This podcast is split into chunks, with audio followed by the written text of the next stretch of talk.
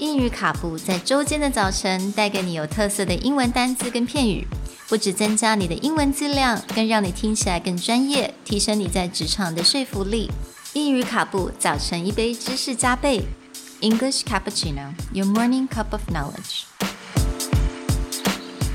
Good morning, everyone, Good morning. and welcome to English Cappuccino's week on happiness. This week, we're going to cover a lot of different words that can help describe different states of being happy. And today's word is contentment.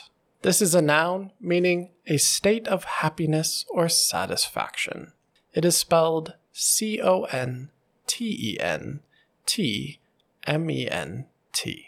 那今天的单字是 contentment，contentment， 它它是一个名词，也就是在解释这种很知足、很满足的这种感觉。 Now, contentment is used to describe a state where you're not overly happy or excited, but actually you're just satisfied with the status quo.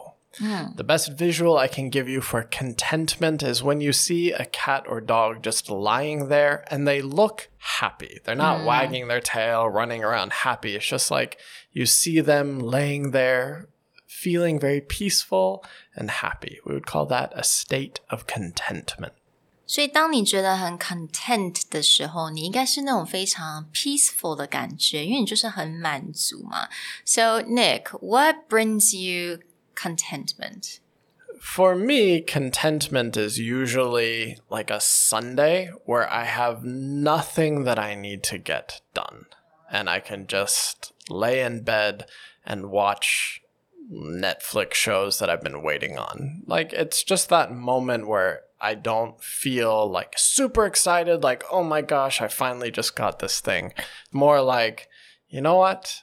I didn't do anything but it's totally okay because I needed that time. That's my state of contentment. 真的对我来讲，可能就是当我有自己的时间，a complete me time without distraction, and yeah, nothing really on my to do list. 没有任何的就是工作啊在等着我。Yeah, that would be my state of contentment. With everything that's going on around the world and people adjusting to the current situation, we hope that you can find a moment to just have contentment. We'll talk to you guys next time. Bye. Bye.